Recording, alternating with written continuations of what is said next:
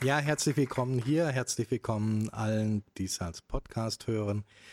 Ähm, neben mir sitzt Rudolf Guckelsberger, der heute Abend und ja nicht nur heute Abend, Sie kennen ihn sicher von vielen anderen Veranstaltungen hier für uns lesen wird. Ähm, schön, dass Sie gekommen sind zu einem solch wohlbekannten Thema.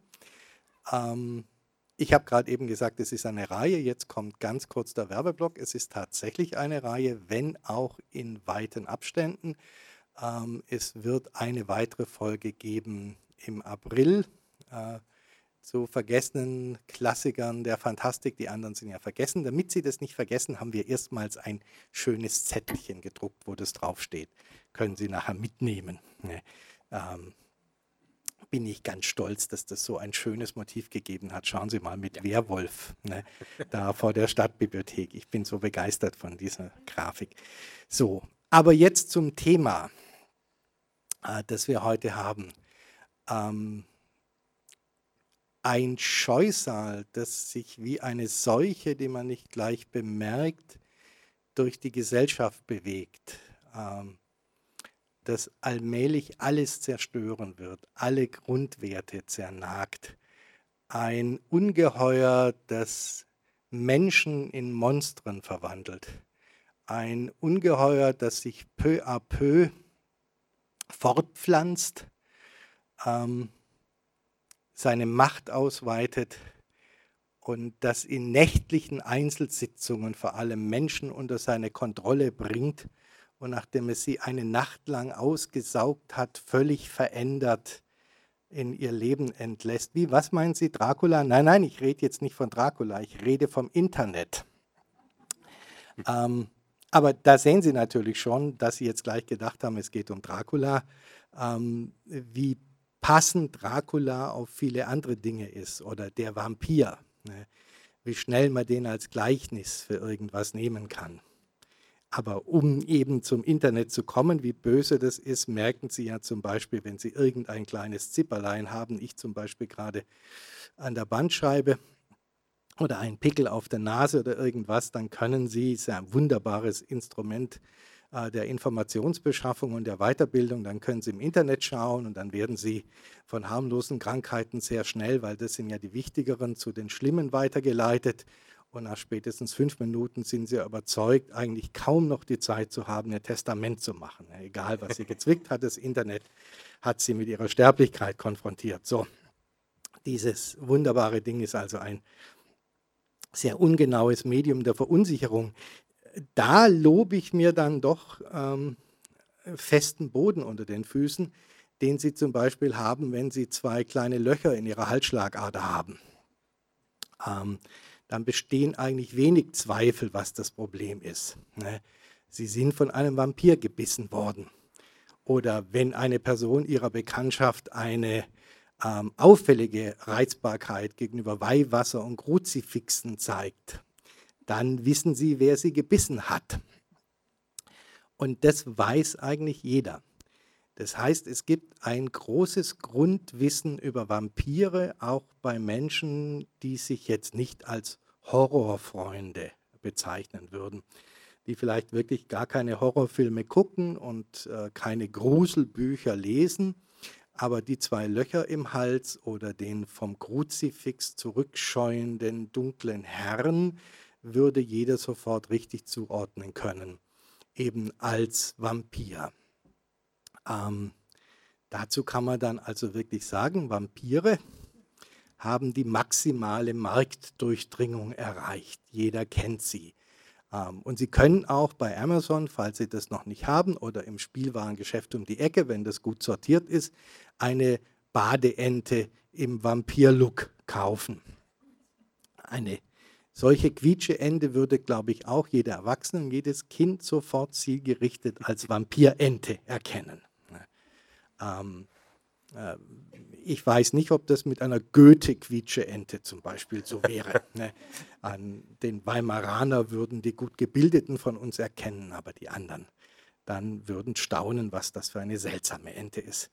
Ähm, der Vampir ist schon lange bei uns, natürlich besonders wirkmächtig über Kino und äh, Fernsehserien in diversen Inkarnationen ja auch in Modewellen im Lauf der Jahrzehnte immer wieder. Ähm, die sind unterschiedlich. Ähm, es gibt sogar eine Zeichentrickreihe mal, ähm, also eine Fernsehreihe, äh, den Count Dacula, den Graf äh, Dacula. Aber äh, diese Vampire sind, das wissen viele, ähm, immer entweder Kinder Draculas, ähm, Nachfolger Draculas, Kopien Draculas, Variationen über Dracula oder bewusste Gegenentwürfe zu Dracula. So nehmen wir das zumindest wahr. Ähm, natürlich, wenn es große Modewellen gibt, wie zuletzt diese Bis zum Morgengrauen Buchreihe mit ihren äh, gezähmten Vampiren, mit ihrer Vampirromantik, mit vielen anderen Dingen, über die man auch ganze Abende jetzt reden könnte. Dann gibt es da sicher viele Fans, die von Bram Stoker nicht viel wissen wollen und die vielleicht auch ihren Vampir nicht mehr mit Dracula in Verbindung bringen. Trotzdem bleiben genügend Leute übrig, die das Ganze neu kennenlernen, dass Dracula sich auch trotzdem als Urfigur ähm, dieses Genres dann quasi weiterpflanzt. Ähm, das ist deshalb interessant, weil Dracula tatsächlich nicht der Urvampir ist. Und trotzdem mit Dracula, mit Draculas Erscheinen 1897 was passiert, das ist trotzdem ein Schlüsselereignis der Vampirgeschichte, dass dieses Buch erscheint. Ähm, Im Hardcover und das können Sie heute kaufen noch. Ein paar Exemplare sind erhalten. Wenn Sie 50.000 britische Pfund übrig haben, verkauft Ihnen das ein guter Antiquar. Ähm, 1901 ist dann eine billigere Ausgabe erschienen. Das, Sie lesen manchmal, das Buch sei nicht erfolgreich gewesen. Es sei erst durchs Kino zum Mythos geworden. Die Figur Dracula und die ganze Vampirmythologie, wie sie Stoker zusammenfasst. Das ist nicht richtig. Ähm, das ist natürlich eine Frage der Bewertung. Was ist ein großer Erfolg? Nein, es war keiner der ganz großen Bestseller der späten viktorianischen und dann edwardianischen Ära. Nein, war es nicht. Aber es war nach damaligen Verhältnissen auch überhaupt kein Flop. Weshalb auch 1901 dann die Sixpenny-Ausgabe rauskam, die sehr viel billigere. Ähm, die lumpige ähm, es war durchaus ein viel gelesenes, auch viel besprochenes Buch. Auch die Aussage, die Rezensenten damals hätten das verrissen und hätten das für ein eigentlich langweiliges, miserables oder plumpes Buch erklärt, stimmt so nicht. Der hat die üblichen durchwachsenen Kritiken bekommen. Der Stoker einige höchst lobende, ein paar Verrisse, einige abwägende, das gefällt uns, das gefällt uns nicht so. Also es wäre viel eher ein Buch, das bei der Kritik gesammelt eigentlich gut ankam. Dafür, dass man es natürlich als Unterhaltungsliteratur einschätzte. Und manche Rezensenten halt auch als hm, ein bisschen was, wo wir uns unter unserem Niveau amüsieren, aber doch erstaunlich gut amüsieren, erstaunlich gruselig. Ähm, da sich so viele Filme dazwischen geschoben haben und wir so viele andere Vampirbilder haben, ist es, glaube ich, ratsam, dass wir uns jetzt einfach einmal vergegenwärtigen, wie der Bram Stoker eigentlich geschrieben hat. Ähm, eine klassische Szene, die oft variiert wird, auch dann in modernen Variationen von Dracula eigentlich eines der schönsten Kernstücke bildet, ist natürlich die Ankunft von Jonathan Harker auf dem Schloss des Grafen Dracula. Ganz kurz fasse ich zusammen, worum es in diesem Buch geht. Eben ein britischer Junganwalt bzw. Solicitors, das sind keine Anwälte, die vor den hohen Gerichten die großen Sachen machen, das ist eine Mischung aus Anwalt und Notar nach unserem Verständnis, der hier eben als Immobilienkäufer tätig war. Seine Firma hat einem transsilvanischen Grafen äh, ein Gut in England kaufen sollen, ein Haus. Da gab es bestimmte Ansprüche, wie das sein soll. Sie haben das gefunden. Und Herr Harker ist mit den nötigen Papieren unterwegs nach Transsilvanien, äh, um dort vom Grafen diese Papiere abzeichnen zu lassen und einige Fragen zu beantworten, die der Herr Graf noch haben könnte. Der Herr Graf freut sich dann übrigens sehr, dass Herr Harker da ist und sagt, wunderbar, da kann ich noch ein bisschen mein Englisch üben und noch ein paar Dinge fragen zur Kultur meiner künftigen Heimat. Sehr schnell ist Herr Harker dann festgesetzt in diesem Haus des Grafen. Das ist ja einer der großen Zitatsätze, dann, den die schönen Dracula-Verfilmungen ja auch alle praktisch wie ein Musikstück, sie warten darauf, wie wird dieser Satz in diesem Film vorkommen, präsentieren. Ähm, der Jonathan Harker wird also bald merken, er ist ein Gefangener und er wird als nächstes merken, ähm, es wird aus dieser Gefangenschaft eigentlich kein Entkommen geben. Der Graf, de, der Graf plant, dass er diesen Besuch in Transsilvanien nicht überlebt. Ähm, der möchte dann nach England zurückkehren und er zwingt diesen Jonathan Harker ja vorher, ich spoilere jetzt nicht allzu viel, aber das kennt man, glaube ich, auch noch. Er zwingt ihn ja vorher Briefe zu schreiben, die dann nach und nach abgeschickt werden sollen, wenn Jonathan schon nicht mehr lebt, um eben den Eindruck zu erwecken, dieser Jonathan Harker muss irgendwo unterwegs auf der Reise, die er alleine unternimmt, verloren gegangen sein. Der Herr Graf hat damit nichts zu tun. Er kann aber entkommen ähm, versucht sich durchzuschlagen, äh, kurz bevor der Graf losgeht. Er hat da auch noch das Gefühl, er muss die Welt warnen, denn er weiß inzwischen oder er ahnt es, das ist immer so ein Hin und Her, er kann sich eigentlich gar nicht wirklich eingestehen und hat trotzdem klare Belege dafür, was für ein Monstrum da auf dem Weg nach London jetzt ist, beziehungsweise erstmal auf dem Weg nach England. London ist noch nicht das Endziel. Parker kann sich da nicht sicher sein. Er bleibt dann hängen, zu seinem Glück eigentlich bei barmherzigen Schwestern in einem Klosterspital, die ihn wieder pflegen. Und dann tritt, da ist Stoker ganz interessant in vielen Sachen, was eben äh, vielleicht von Zeitgenossen sogar als billige Variante ähm, der, äh, des Zeitschindens wahrgenommen wurde ähm, dass man den Harker nicht zu früh nach England kommen lässt und dort Alarm schlagen. Er hat dann so eine Art äh, Traumaverdrängung. Er wird gesund gepflegt und er weiß einerseits, da war was, kann sich aber immer weniger konkret daran erinnern und will dem eigenen Tagebuch nicht so recht trauen, das er geführt hat und überlegt auch, naja, war ich da vielleicht schon fieberkrank? Ja, mir sind sicher schlimme Dinge passiert, aber dieses Wahnsinnszeug, was da eben steht, kann das so gewesen sein? Er beginnt das zu verkapseln, zu verdrängen, er will das vergessen. Also eigentlich eine ziemlich moderne Erkenntnis von Stoker, ja, die eben nicht nur dem Aufschub dient. Oder umgekehrt, vielleicht diente es nur dem Aufschub und zufälligerweise ist es was Modernes, was uns aber Anschluss finden lässt an diesen Roman. Ich habe gerade gesagt, Tagebuch, ja, das ist nämlich das nächste. Das ist kein Buch, das von Stoker erzählt wird oder von einem Ich-Erzähler, sondern das ist ein zusammengesetztes Buch, das quasi hm, diesen Anspruch erhebt des Dokumentarischen, das hier gesammelt würde, was mehrere Zeugen aus unterschiedlichen Blickwinkeln über diesen Fall Dracula zu berichten wissen. Leute, die dabei waren und auch Dokumente, die zu diesem Fall gehören. Eins davon ganz am Anfang ist eben dieses Reisetagebuch von Jonathan Harker. Dann haben wir andere Tagebücher von Menschen aus England. Wir haben einen Arzt ähm, in England, den Leiter einer Psychiatrie. Wir haben dann den legendären Dr. Van Helsing, der zu Hilfe gerufen wird nach England, weil man weiß, dass er sich mit solchen Phänomenen und mit solch Übersinnlichem ein bisschen auskennt. Ähm, der berichtet, wir haben äh, Geschäftsbriefe. Äh, dann haben wir wieder Herrn Harker, als er in England ist. Ähm, das ist ein interessant aufgebautes Buch. Ähm, wenn Sie sagen, ja, Bram Stoker ist kein Autor der allerersten Reihe, dann könnten Sie sagen, ja, das liegt daran, dass er die Charaktere dort nicht genügend voneinander abgrenzt in ihren Stimmen. Den Einwand kann man haben. Ähm, das ist aber halt ein großer Anspruch. Es ist trotzdem ziemlich clever von ihm, wie er diese unterschiedlichen Perspektiven nutzt.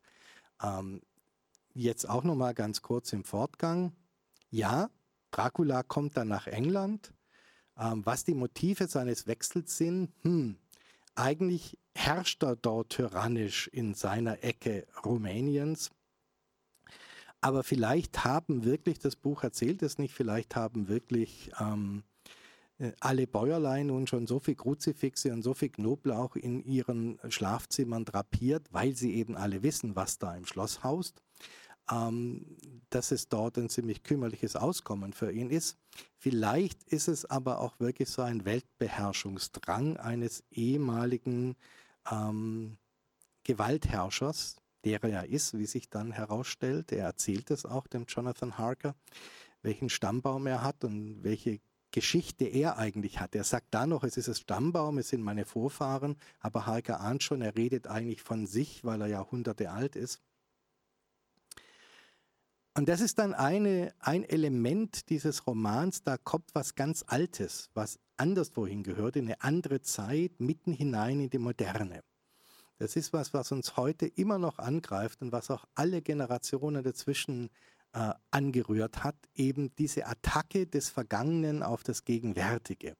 Eine England, eine moderne Nation und dann kommt aus diesem dunklen, fernen Karpatenreich ähm, ein Untoter, der vor Jahrhunderten gelebt hat und jetzt noch immer als wandelnder Leichnam da ist und der nistet sich nicht einfach ein in dieser Stadt, sondern der könnte bis um bis um bis um bis quasi dieses britische Reich unterwandern und verändern und letztlich vielleicht sogar zu Fall bringen. Also das eine ist der Angriff der Gegenwart auf die Vergangenheit. Ganz aktuell haben wir das ja auch wieder, dass ein Europa, das nach vorne blicken wollte und das eigentlich vor ganz anderen, zum Beispiel ökologischen Herausforderungen steht eingeholt wird von einem Landkrieg. Ganz richtig ist es ja eigentlich auch nicht zu sagen, da ist jetzt plötzlich ein Landkrieg. Es gab die ja schon vorher, Bergkarabach zum Beispiel als ewige Krisenregion. Aber das war dann so bequem außerhalb unseres westeuropäischen Denkens. Jetzt mit dem Ukraine-Krieg ist was anderes passiert und Sie sehen, welcher Schock da ist das und wie oft es eben die Vergleiche zum Zweiten Weltkrieg gibt, wie die Moderne plötzlich eingeholt wird von einer Vergangenheit, die man begraben glaubte. Und das ist ein Thema da drin. Das andere Thema ist natürlich das Xenophobe, dass das Weltreich sagt, ja, wir, die edlen Engländer, werden bedroht von irgendwelchen Unmenschen, Querstrich Untermenschen, die man nur als Bestien bezeichnen kann, die sind nicht mehr wie wir, die uns unterwandern. Also das ist, wird auch immer wieder interpretiert, dass es quasi ein Fremdenhassbuch äh, sei der Graf Dracula, der kommt und die Umvolkung äh, Großbritanniens plant, ne, indem er aus Menschen Vampire macht. Auch das ist eine zulässige Interpretation.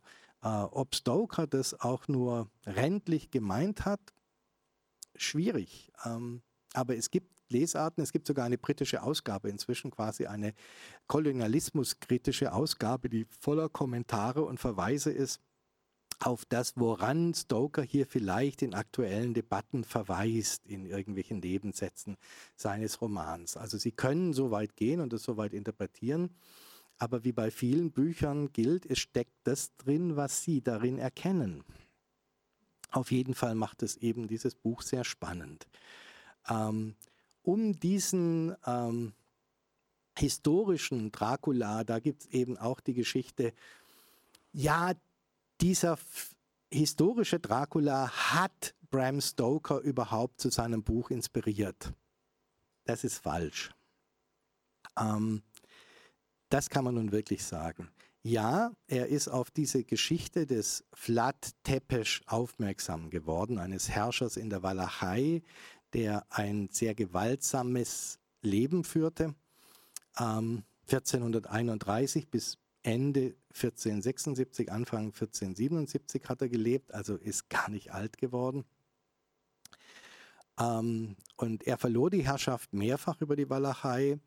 Ähm, sie lesen auch oft über ihn, er sei halt so ein großer Osmanenschlechter gewesen. Seine ähm, äh, Lust, seine Gegner zu pfählen, die eben zu dem Spitznamen Flat Tepesch geführt hat und die sich dann in diesem Pfahl, mit dem er Vampire tötet, spiegelt.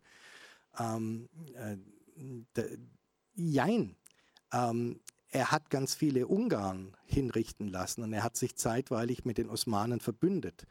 Und dann wieder gegen die Osmanen gekämpft. Also ja, es war Grenzregion dieses christlichen Europa gegen den Ansturm des Osmanischen Reiches. Da hat schon sein Vater gekämpft, aber er hat mehrfach die Seiten gewechselt.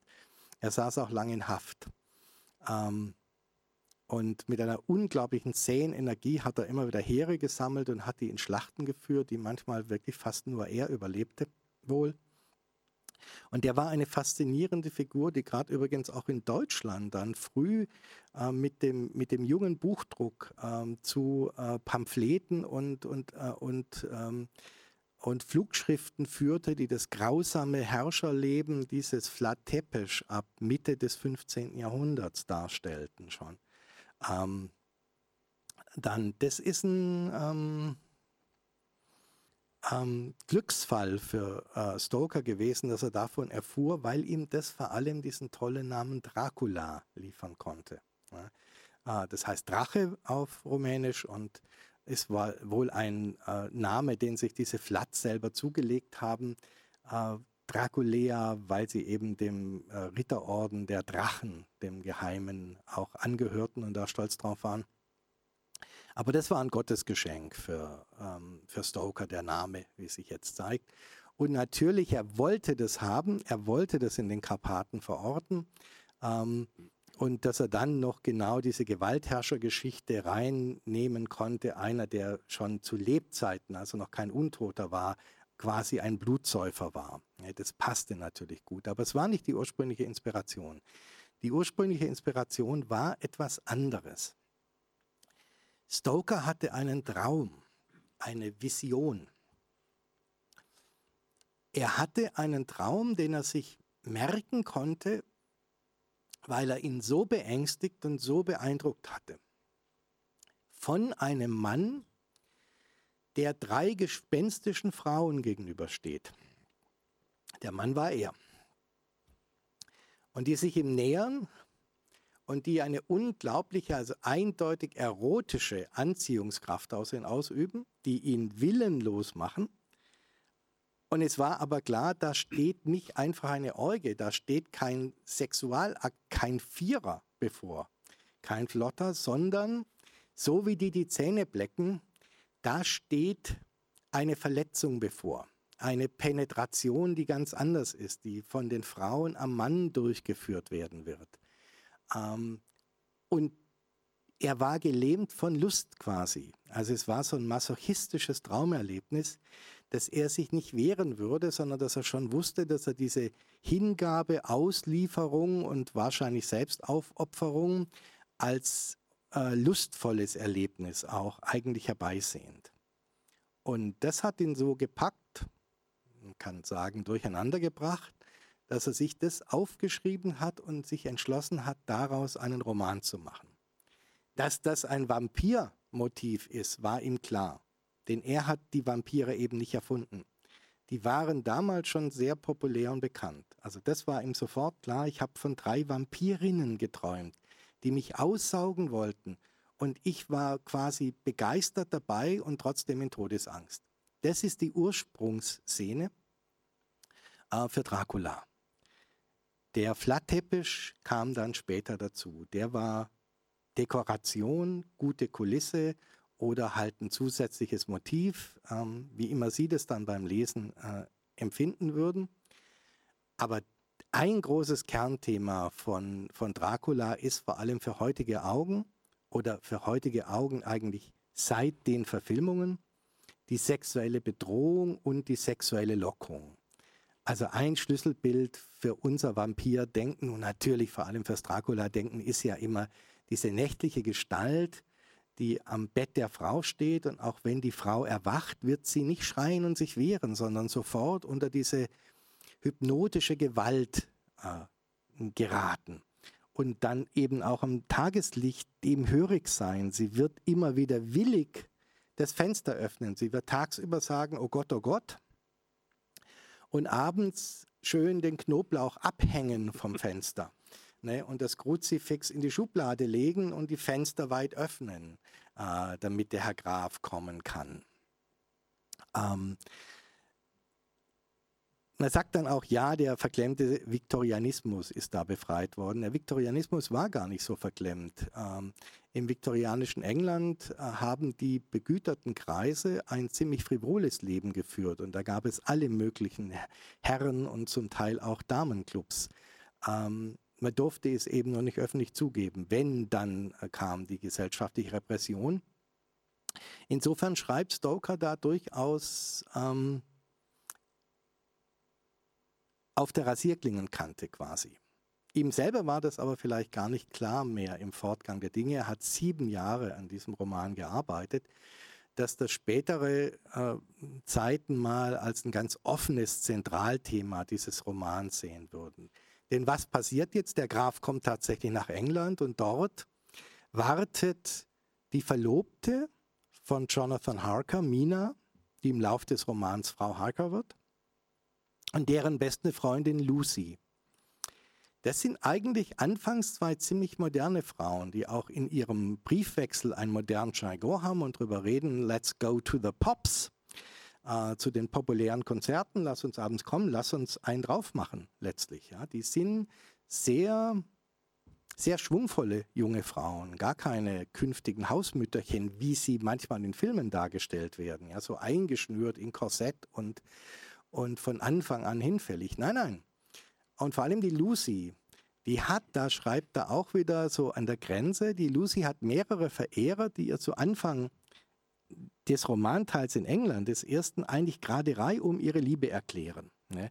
und ihr das Herz zu Füßen legen. Und sie schreibt der ähm, äh, ihrer Freundin Mina zurück, dass sie eigentlich jeden von denen nehmen könnte. Und die haben alle was. Ne?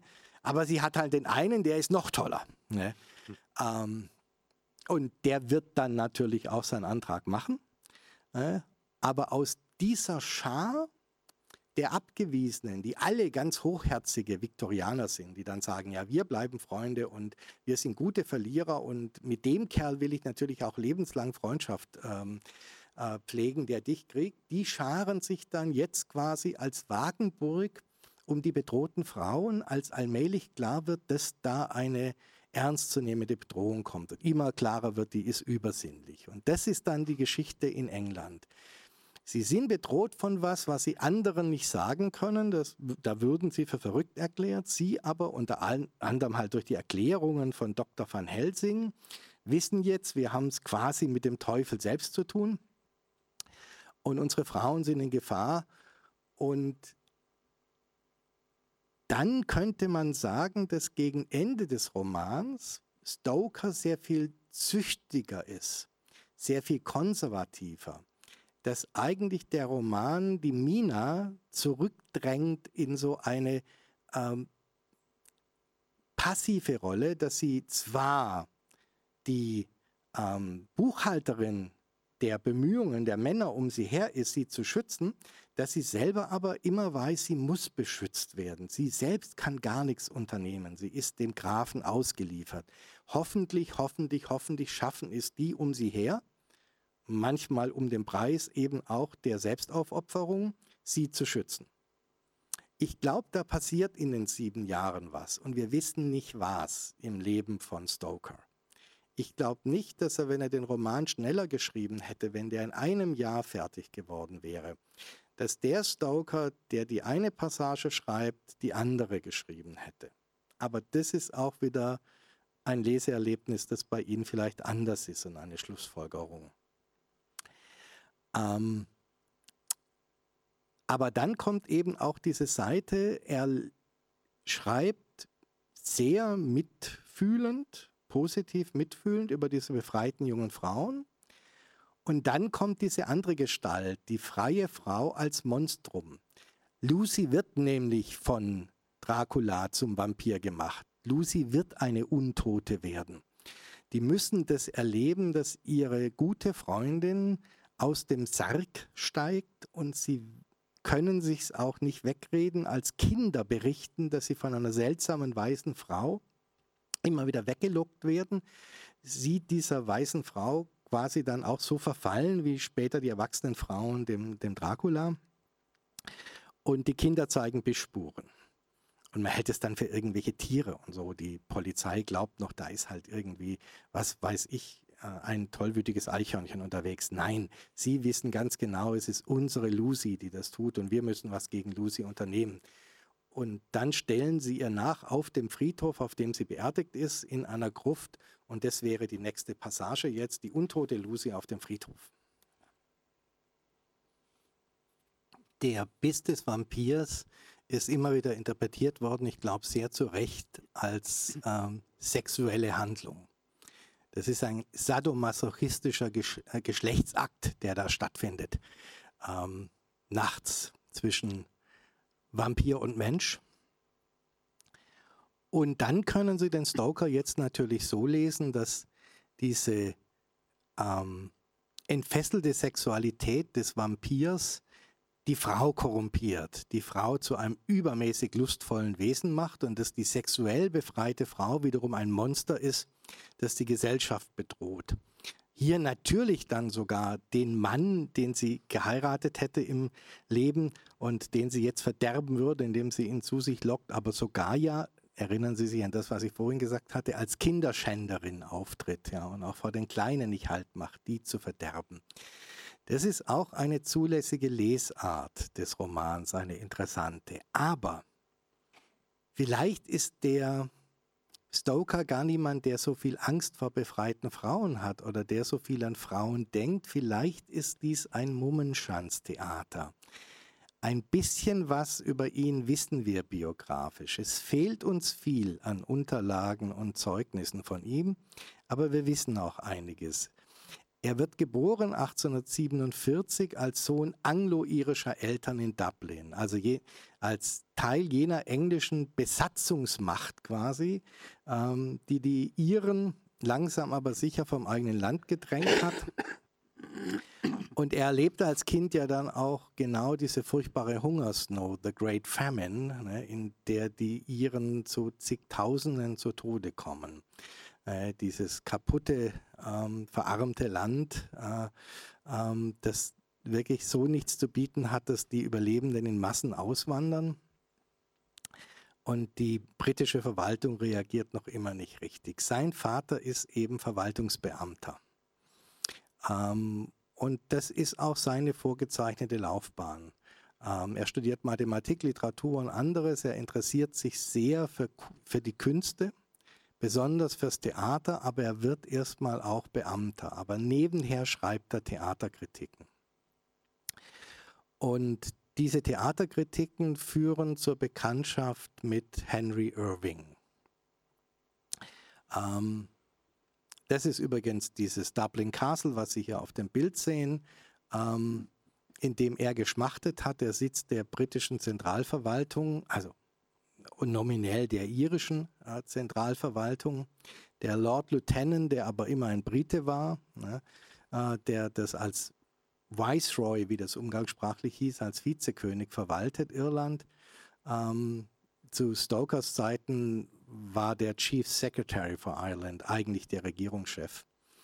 Ähm, und dieses düstere Schloss ähm, könnte die Inspiration gewesen sein, dass er eben auch das Böse aus einem düsteren Schloss in den Karpaten kommen lässt, weil er hockte da gefangen. Ne? Und er wollte da raus aus diesem Schloss und hatte auch, glaube ich, das Gefühl, er hockt da in, in der Zeit von vorgestern und er arbeitet mit an den Sünden von vorgestern, an der historischen Schuld, an der er nichts tun kann. Und als er Henry Irving begegnete, dem größten Shakespeare-Schauspieler seiner Zeit oder wie viele Zeitgenossen dachten, dem größten Schauspieler überhaupt.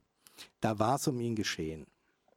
Das war nichts mehr, was die Zuneigung eines Theaterkritikers zu einem großen Talent ist. Alles, was man da lesen kann von ihm später, das ist eigentlich eine Blitzliebe. Ne? Er wird diesem Henry Irving hörig.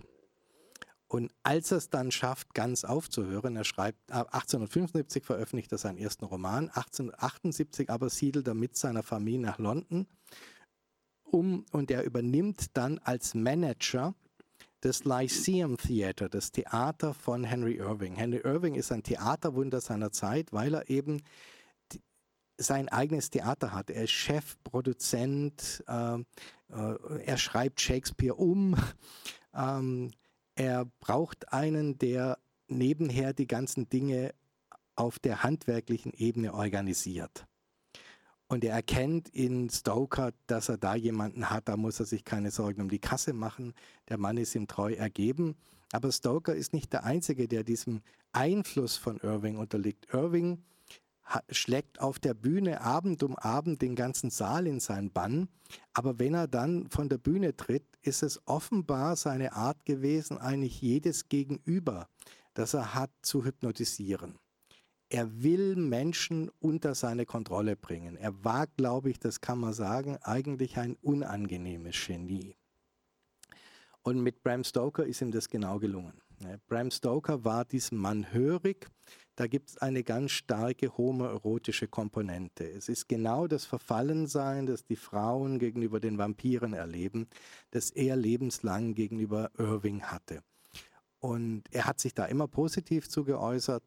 Ähm, aber das tun die Figuren in den Romanen für ihn, ja, die andere Seite solch einer Hörigkeit dann zu formulieren.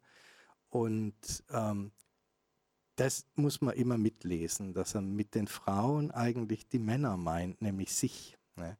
Dass auch Männer solch einem Einfluss unterliegen können und so wehrlos werden. Und darum wird es auch immer wieder, auch das ist zulässig, als so ein homoerotischer Schlüsselroman ähm, gelesen. Ähm, und natürlich kommt es dazu, es muss dann erlöst werden. Die Vernichtung als Erlösung.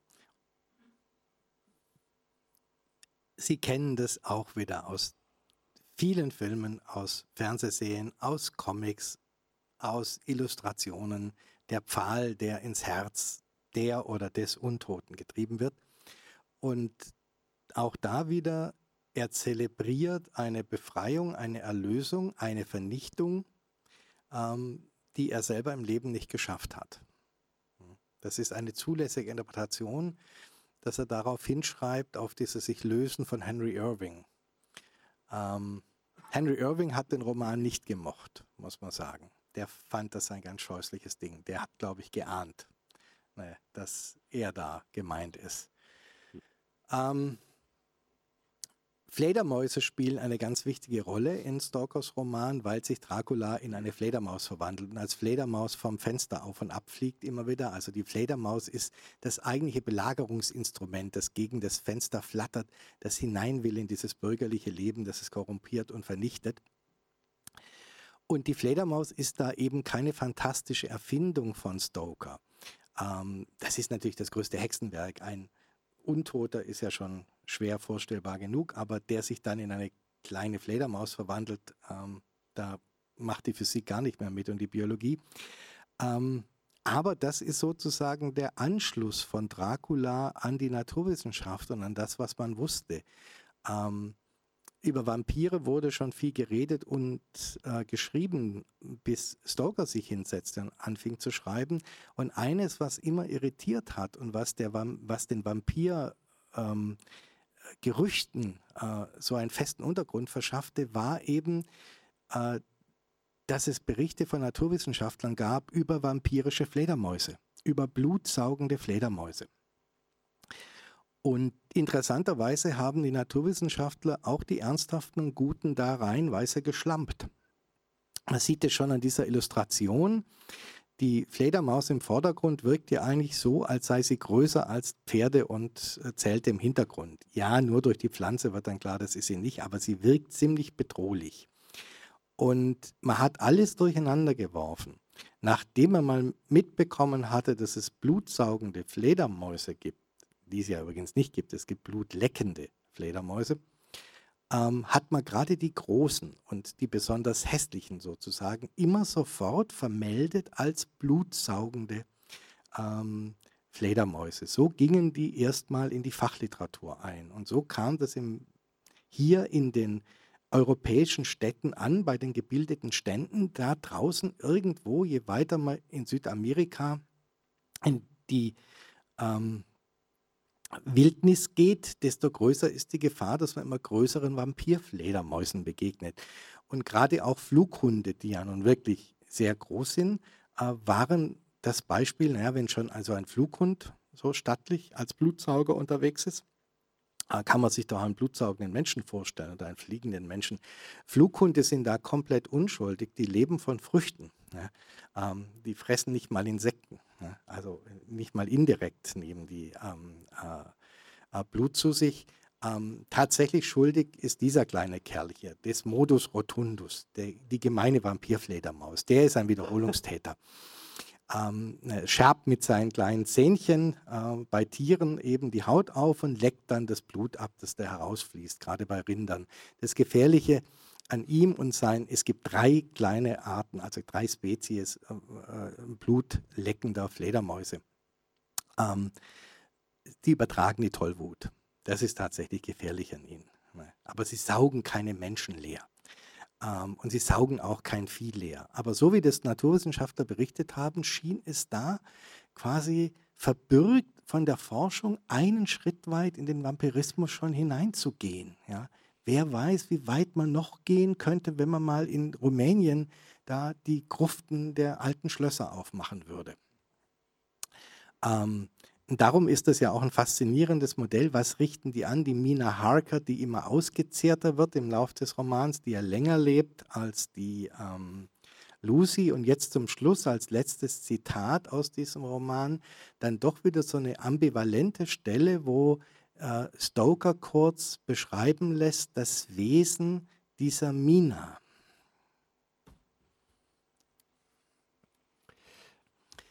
faszinierende Stelle, faszinierendes Element in diesem Roman auch eben nochmal preist er diese moderne Frau, die er entwerfen kann und im gleichen Atemzug nimmt er sie heraus aus der Geschichte, die sie doch direkt betrifft und verdammt sie zur Passivität.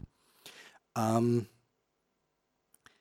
ich habe vorhin gesagt, er hat diesen Vampir nicht erfunden diese Dinge, über die wir jetzt geredet haben, die hat er fein gestaltet in diesem Roman. Aber zu Stokers Seiten ist der Vampir bereits durch mehrere Wellen gegangen.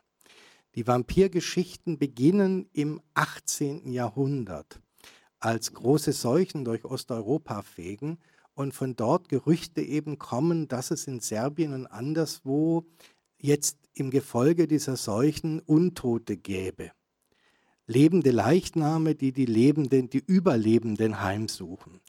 Das sind eben nicht die vornehmen Vampire von später. Das sind ziemlich proletarische ländliche Gestalten, Ex-Soldaten. Ähm, das sind derbe Bauerntölpel. Ähm, das ist eine Landplage. Aber die werden diskutiert in den europäischen Hauptstädten. Was kommen da für Gerüchte aus dem Osten? Was ist da los? Und woher kommt das? Ist das eine Intrige des Katholizismus, der die Menschen wieder frömmer machen will? Ne, so diskutieren das manche Aufklärer.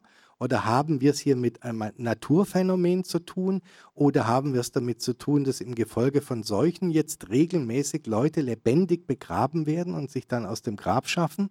Und zum Dank dafür, dass sie es geschafft haben, dann von ihren Nachbarn totgeschlagen werden, weil, oh Gott, der Untote kommt zurück. Was ist da los? Das wird im 18. Jahrhundert ganz viel diskutiert.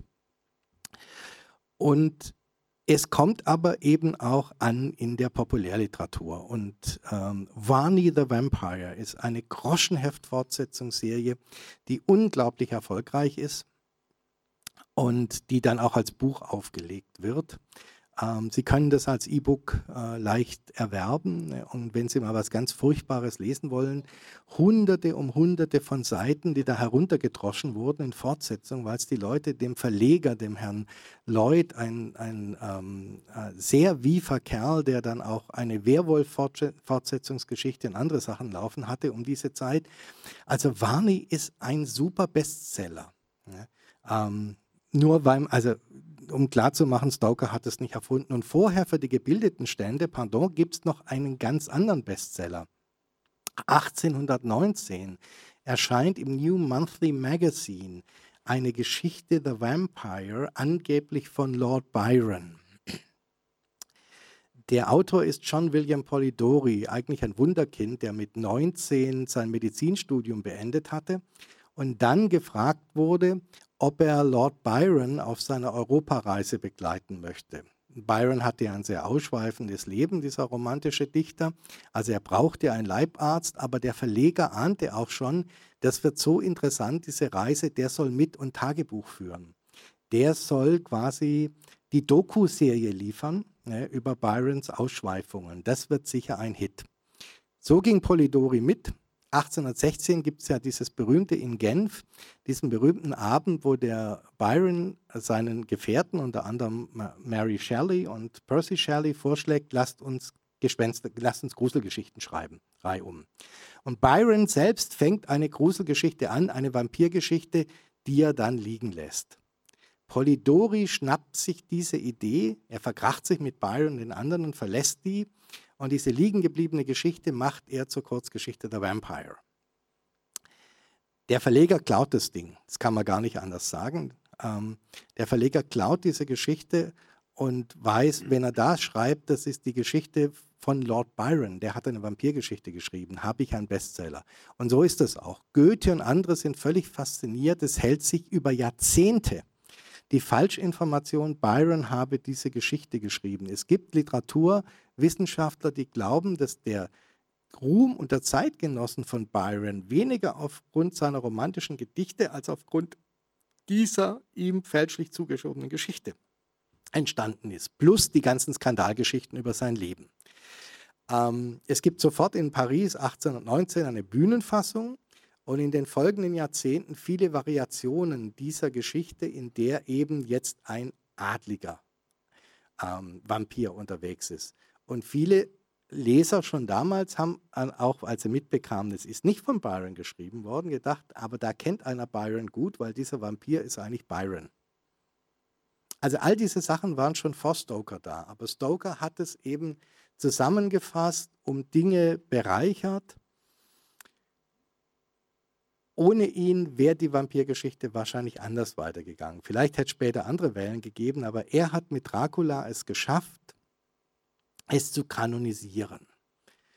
Und wenn Sie ihn lesen möchten, was ich hoffentlich nach diesem Abend irgendwie bei dem einen oder der anderen von Ihnen angestoßen haben könnte, dass man doch mal auch in diesen Roman reingucken könnte, es gibt mehrere Übersetzungen, die aus der wir heute Abend äh, von Rudolf Guckelsberger vorgelesen bekamen, ist die von Ulrich Bossier. Die gibt es bei Reglam als Taschenbuch mit einem schöneren Cover, finde ich, als mit diesem bunt gestreiften Hardcover. Cover. Ähm, es gibt die etwas modernere, freiere Übersetzung von Andreas Nohl beim Steidel Verlag im Hardcover und bei DTV im Taschenbuch. Ähm, und es gibt die Übersetzung von Nohl in einer Prachtausgabe für 78 Euro mit vielen Kommentaren. Also da haben Sie quasi zwei Bücher Sekundärliteratur mit in Randspalten und eingeschobene Zwischenseiten, wenn Sie sich sehr dafür interessieren würden. Das müssen Sie nicht gleich kaufen. Die Stadtbibliothek hat es in ihren Beständen. Also genau da könnten Sie das mal nutzen da mal reinzugucken, ob sich sowas lohnen könnte. Das Einzige, wovor ich Sie warne, ist, wenn Sie ein E-Book oder ein Book on Demand oder gar eine Taschenbuchausgabe oder eine alte Hardcover-Ausgabe finden, die die Urübersetzung hat, die Wildenhain-Übersetzung, da steht dann auch gerne bei den E-Books dabei, ähm, die sei jetzt verbessert, neu durchgesehen und verändert. Nein, was damit gemeint ist, wir haben uns eine ein altes Buch genommen, haben es schlampig und hudlich eingescannt und alle diese Fehler jetzt zusätzlich drin gelassen, die beim Scannen kamen. Dieser Übersetzer hat leider öfters mal was überhaupt nicht verstanden und vor sich hin deliriert. Also manchmal steht da wirklich Quatsch. Ich habe es nachgeprüft. Nein, Finger weg davon. Wenn, nehmen Sie eine der neueren Übersetzungen. Sonst sind ja alte Übersetzungen manchmal sehr schön. Aber in dem Fall nicht.